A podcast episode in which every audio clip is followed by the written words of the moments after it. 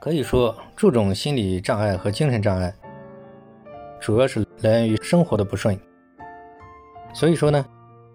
真正的能康复的人，他其中一个绕不开的一点，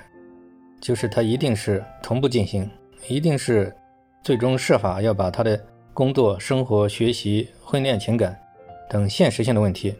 一定是硬着头皮必须慢慢设法处理好。一个人如果他工作、生活、学习、婚恋、情感、人际关系等这所有的生活方面都一团糟，那这个人他的压力是非常巨大的，那他的心理毛病会诱发的非常多的。所以说，这个现实性的焦虑看似跟心理问题好像不是必然关系，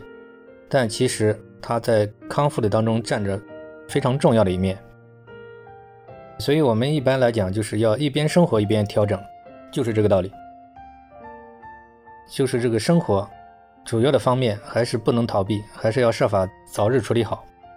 这对心理疾病的康复具有非常巨大的作用。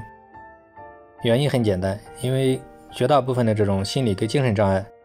追根溯源，基本上来讲，大部分都是来源于生活，